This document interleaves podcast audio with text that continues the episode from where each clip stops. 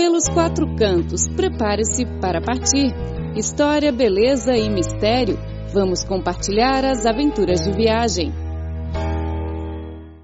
Olá, ouvintes! Sejam bem-vindos ao programa Pelos Quatro Cantos. Eu sou Clara Lee. Hoje vamos continuar a conhecer histórias sobre Wei Jingyan e Pan Qiutao, duas empregadas da empresa de seguro China Life no distrito Bopli, em Guangxi. Os principais trabalhos de Wei Jingyan e Pan Qiutao são ajudar os clientes a se integrar na cobertura de seguro, lidar com a reivindicação do caso e oferecer outros serviços de seguro. Nos últimos 10 anos, desde que entraram na empresa de seguro China Life, elas têm testemunhado o desenvolvimento da indústria de seguro em zonas rurais, além de perceber realmente o papel importante do seguro na erradicação da pobreza. Entrei na empresa de seguros em 2006. Naquela época, as pessoas sempre diziam que o seguro era um engano. Mas com o desenvolvimento desta indústria nos últimos anos, as pessoas nesta área passaram a ter uma consciência de seguro cada vez maior. Pan Qiutao é a gerente de um departamento de filial da empresa de seguros China Life no distrito de Tiandeng.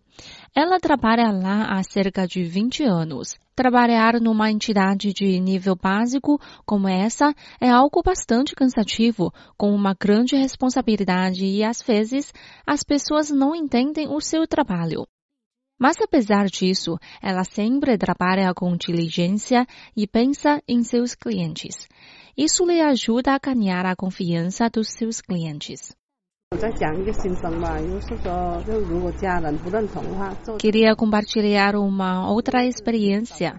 Sem a compreensão dos meus familiares, não conseguiria fazer o que estou fazendo, pois eu saio muito cedo para trabalhar e volto bem tarde, e às vezes tenho que ficar na aldeia o dia todo conversando com os aldeões e depois jantar com eles. Mas alguns clientes não reconhecem isso. Às vezes, eles só querem receber o dinheiro de reivindicação o mais cedo possível, sem preparar seus documentos. Alguns me disseram que é fácil comprar um seguro, mas é difícil receber o reembolso, e esse é totalmente um engano. Já trabalhei há muitos anos, então não tenho medo desse tipo de situação. Eu conversaria com os meus clientes, compartilhando meus entendimentos sobre o seguro, até que eles concordem comigo. O seguro pequeno de vida em zonas rurais é um dos seguros que Pan Qiutao sempre recomenda aos aldeões. O aldeão que contrata o seguro pode receber um pacote de garantias com um custo anual de 30 yuans. A cobertura de seguros chega até 3 mil yuans de compensação de despesas médicas, mil yuans em caso de morte por doenças, 19 mil yuans em caso de morte em acidente. Este é um dos seguros com baixo custo e boa garantia oferecido exclusivamente aos clientes de zonas rurais pela empresa de seguros China Life. A diretora responsável pela supervisão de seguro em Guangxi, Wenfeng, explicou a importância deste seguro. O seguro pequeno de vida pode ser uma parte complementar ao sistema de seguridade social nas zonas rurais e tem um grande significado. As causas pela pobreza no distrito de Tiandeng são diferentes. As principais são desastre natural, doença e acidente. Tiandeng tem 91.073 famílias pobres registradas e o governo local comprou o seguro de erradicação da pobreza para cada um deles. O segurado pode obter 50 mil yuans de compensação caso morra em acidente. O distrito Tiandeng é o alvo da empresa de seguros China Life no combate à pobreza. A empresa oferece gratuitamente às pessoas pobres um seguro de transporte. Dessa forma, a reivindicação máxima por morte acidental chega a até 20 mil yuans. Apesar desses dois seguros, o segurado leal comprou para si próprio o seguro pequeno de vida de zonas rurais. Com esses três seguros que ele comprou, a reivindicação atinge 89 mil yuans.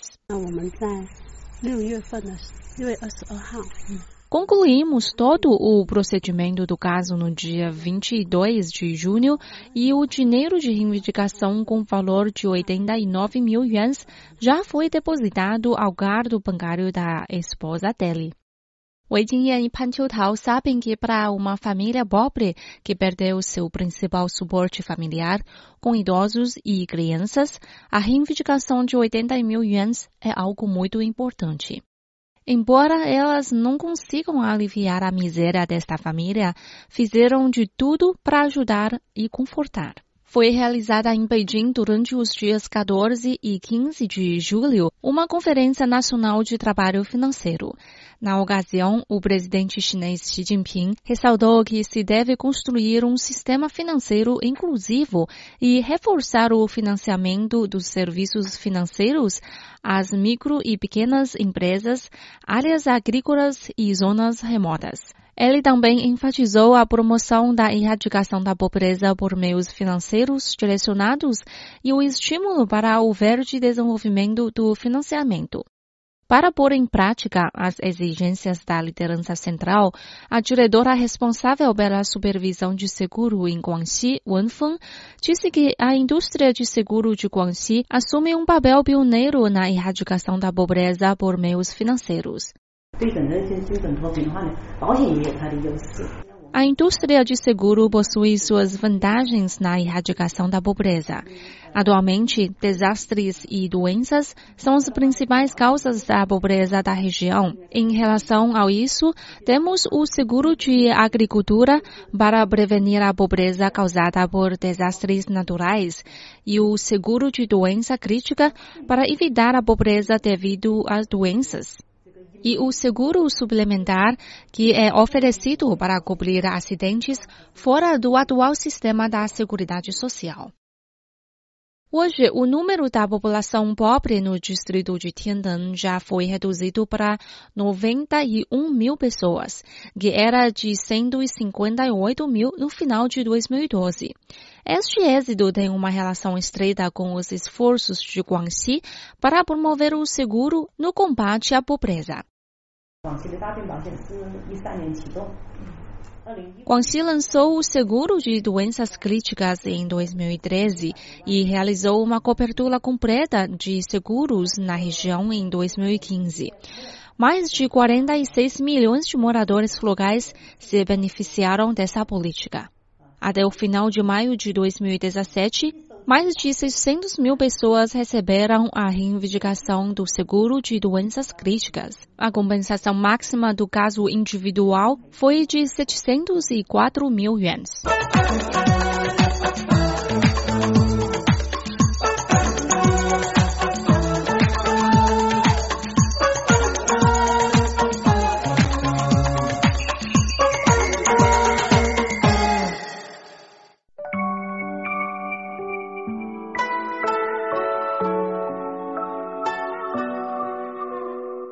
Ouvintes, sejam bem-vindos ao programa Pelos Quatro Cantos. Eu sou a Clara Lee.